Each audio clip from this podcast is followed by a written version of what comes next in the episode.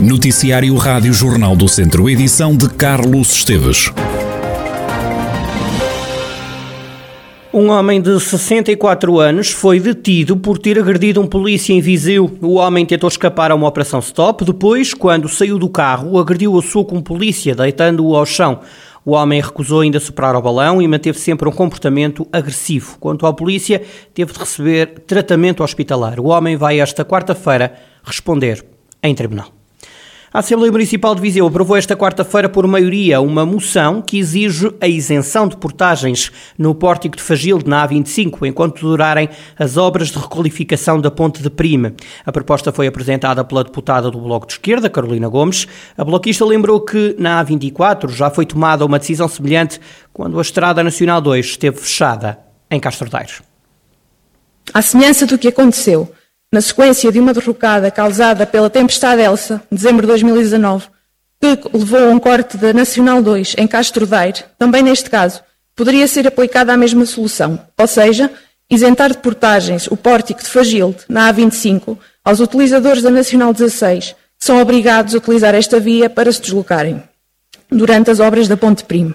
Essa isenção, à semelhança da solução para a Nacional 2 A24, deve ser automática a quem apenas passe naquele pórtico.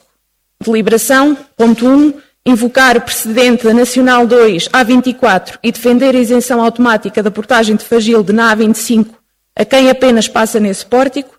Ponto 2, dar conhecimento ao município de Viseu desta posição, apelando à sua ação junto das autoridades nacionais para avançar com esta solução. O PST absteve-se na votação. O deputado Pedro Alves disse compreender as preocupações do Bloco ainda assim manifestou várias reservas sobre a proposta bloquista. Penso que eh, a localização dos pórticos não é uma responsabilidade eh, do município, eh, é uma responsabilidade das infraestruturas de, de, Portugal, do governo, neste caso eh, mais concreto. Eh, eh, não me parece que esta discussão feita eh, nos termos em que está a ser feito só apenas para um pórtico, seja a forma mais razoável de abordar. Partindo do princípio que tem que haver aqui uma igualdade perante todos na circulação eh, da autoestrada, eh, não é só o pórtico de, de, de, primo que certamente que estará eh, eh, com o problema. O problema é o pagamento das portagens. Né? Esse é o problema e não, e não em toda a sua extensão. A moção a exigir a isenção de portagens no pórtico de Fagil da A25, enquanto durarem as obras de requalificação da Ponte de Primo, foi aprovada por maioria com 11 abstenções. O Presidente da Câmara recordou que a autarquia se comprometeu a pagar as portagens aos habitantes de Povelide. Fernando Ruas deixou ainda um desafio à bancada do PS. Encerramos uma ponte, resolvemos o problema. Dissemos que quem trabalha em Viseu ou quem tem necessidade de sair de Viseu para ir trabalhar a autarquia garante-lhe o pagamento da portagem. Eu gostaria, e há aqui muita gente que tem ligações ao partido do governo, que fizesse também a mesma coisa, a mesma exigência ao governo para esta alternativa ao IP3 eventualmente acabarem com as portagens na A25. Era exatamente eh, eh, uma questão de justiça. E até iria mais longe, talvez reivindicar a anulação de vez do pórtico respectivo. Aquele pórtico que fica entre Mangual e Viseu, portanto, estava o problema resolvido definitivamente. O que se verifica é isto. As pessoas são reivindicativas e bem, junto da autarquia, quando chega para reivindicar junto ao Torreio do Passo, são muito mais meigos, muito mais macios. Fernando Ruas anunciou ainda que as obras na Ponte de Primo devem estar concluídas até ao dia 15 de março. Na Assembleia Municipal de Viseu, que está reunida da manhã de hoje, o Bloco aprovou, apresentou ainda uma proposta de recomendação ao Executivo Municipal para que o MOVE volte a ter os horários de funcionamento antes da pandemia e para que a rede de transportes públicos seja reforçada à noite e ao fim de semana. Albufeira de Ranhados, que serve os conselhos de Taboaço, São João da Pesqueira, mas também Vila Nova de Foscoa e Meda, só tem água para mais dois meses. O abastecimento só é seguro até abril. Para que a água não falte nas torneiras, os quatro municípios definiram um plano de ação para a gestão eficiente do abastecimento de água a partir do subsistema de Ranhados, devido à seca. É o que explica o vice-presidente da Câmara de Taboaço, José Carlos Silva, que revela ainda algumas das medidas que já foram tomadas. Albufeira de Ranhados, neste momento continuamos com a previsão que temos de de, de condições atmosféricas, vamos ter problemas de água já no mês de maio de 2022. E, portanto, o que é que saiu daquela reunião foi uma ação concertada dos quatro municípios que são servidos por este tema de abastecimento, no sentido de promovermos uma sensibilização junto da população para que façam o uso regrado da água e, por outro lado, já medidas que dependem de nós, que é, como, por exemplo, eh, interrompermos as regras dos espaços verdes nas localidades que é servida pelo sistema de abastecimento, também fechar aquilo, os funcionários que são servidos pela água da rede pública e também ver, verificar junto do nosso sistema de abastecimento em baixa as perdas e as fugas que existem de água também são significativas. Já o Presidente da Câmara de São João da Pesqueira apela à população para usar a água da companhia de forma racional. Manuel Cordeiro diz que é preciso também acabar com as fugas de água. Temos condutas, nós, os conselhos todos, nós temos muita perda Uh, uh, e não me refiro à água não, não faturada apenas, mas portanto, muita perda na rede, porque temos condutas já com muitos anos, não é? Estamos à espera e temos pressionado também o Governo no sentido de abrir linhas, portanto, de abrir candidaturas para podermos requalificar a rede. E, portanto, e o que estamos a fazer, nós já, eu já o venho fazendo desde há quatro anos, inclusive a apostar em equipamento de detecção de fugas e, portanto, temos atuado logo imediatamente porque se perde muita água aí também. Manuel Cordeiro, o Presidente da Câmara de São João da Pesqueira, que está também preocupado com a falta de água no Conselho. Estão internadas 50 pessoas no Hospital de Viseu com Covid-19, 47 doentes estão em enfermaria e 3 nos cuidados intensivos. Foram dadas 15 altas e 4 entraram na unidade de saúde. Nas últimas 24 horas não foram registados óbitos no Hospital de Viseu relacionados com a Covid-19.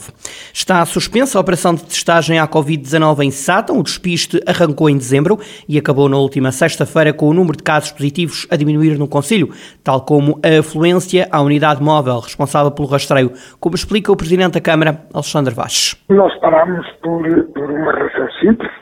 E, felizmente as coisas estão a correr bem no país estão a correr bem também no Conselho de Sátão e, e, portanto, nós tínhamos uma taxa de incidência ainda eh, há pouco tempo, à data de 11 de fevereiro, tínhamos 4.211 por 100 mil habitantes e, eh, à data de 17 de fevereiro, felizmente, tínhamos 2.647 por 100 mil habitantes. E de maneira que eh, resolvemos, e que, porque também a afluência tem sido menos, e eu digo-lhe que no último, nos dois últimos dias que fizemos esta testagem já só apareceram nove pessoas e, e todas elas foram negativas, e, portanto, nós resolvemos eh, deixar de fazer essa testagem. Alexandre Vaz, Presidente da Câmara de Sátão, diz que se for necessário o município retoma a testagem à Covid-19, dizer-lhe que nos últimos dois meses foram feitos quase 1.500 testes, permitiram detectar pouco mais de uma centena de contagiados.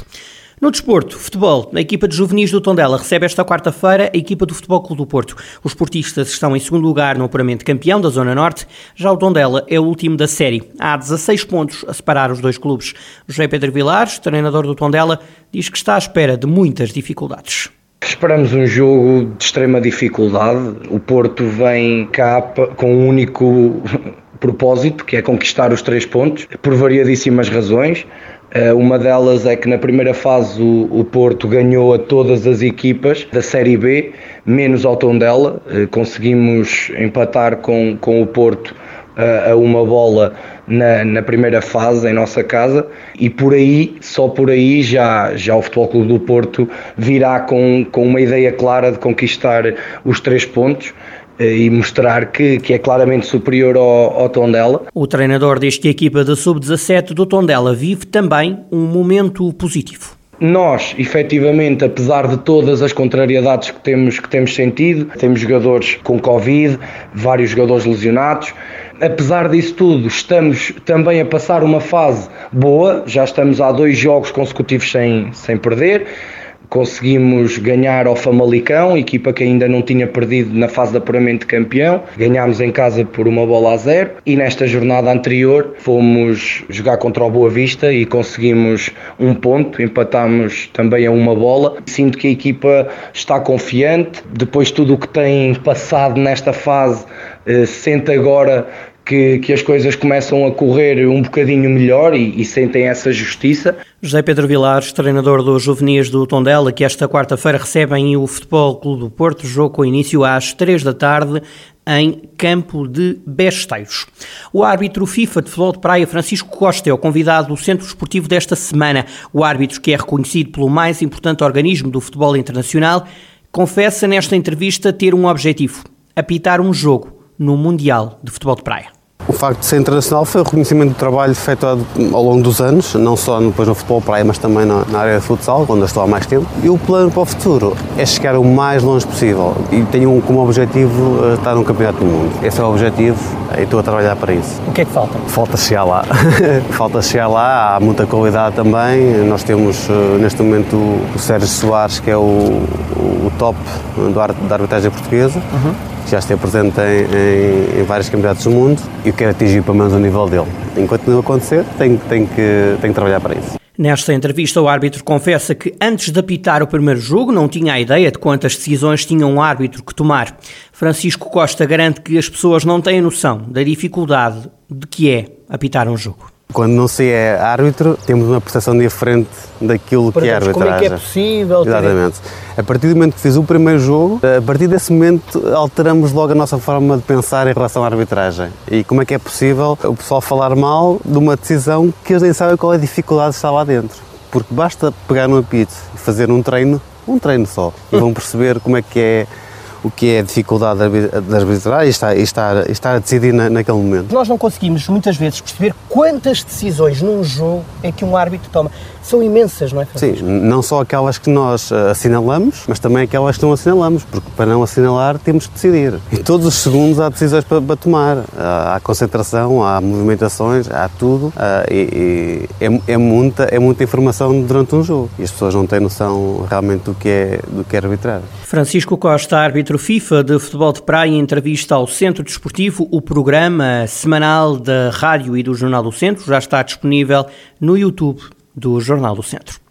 Mais de 200 jogadoras de futsal, em representação de 20 associações distritais do país, vão participar de um torneio inter-associações de futsal de sub-17, que vai ter lugar nos três conselhos da região de Lafões. A competição arranca no sábado e só termina na terça-feira de Carnaval. José Carlos Lopes, presidente da Associação de Futebol de Viseu, destaca o elevado número de pessoas que o torneio vai envolver. De 25 de fevereiro a 1 de março, vamos ter na zona de Lafões eh, mais 200 atletas eh, vindos, vindos de, das 20, 20 associações distritais e regionais, quer do continente, quer das ilhas.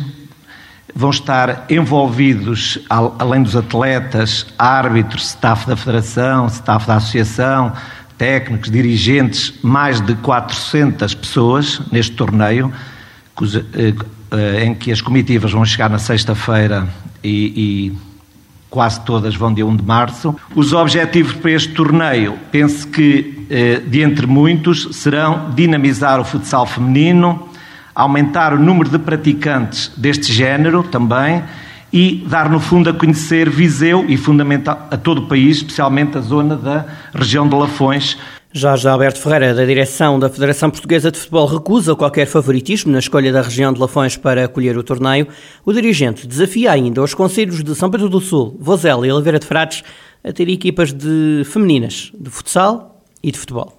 Nós gostaríamos, de alguma maneira, que o feminino tivesse uma expressão maior ao nível do desporto.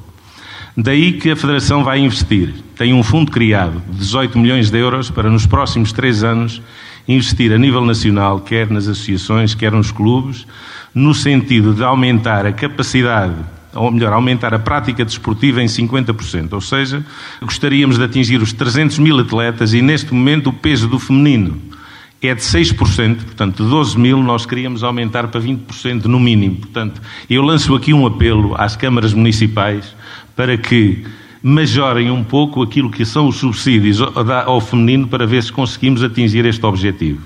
E lanço outro desafio, é que cada conselho tenha uma equipe feminina, ou no futsal, ou no futebol de 11. José Alberto Ferreira, da Federação Portuguesa de Futebol, que escolheu a região de Lafões para acolher mais um torneio Interassociações de Futsal Sub-17 feminino. A prova decorre entre este sábado e terça-feira e vai juntar mais de 200 atletas.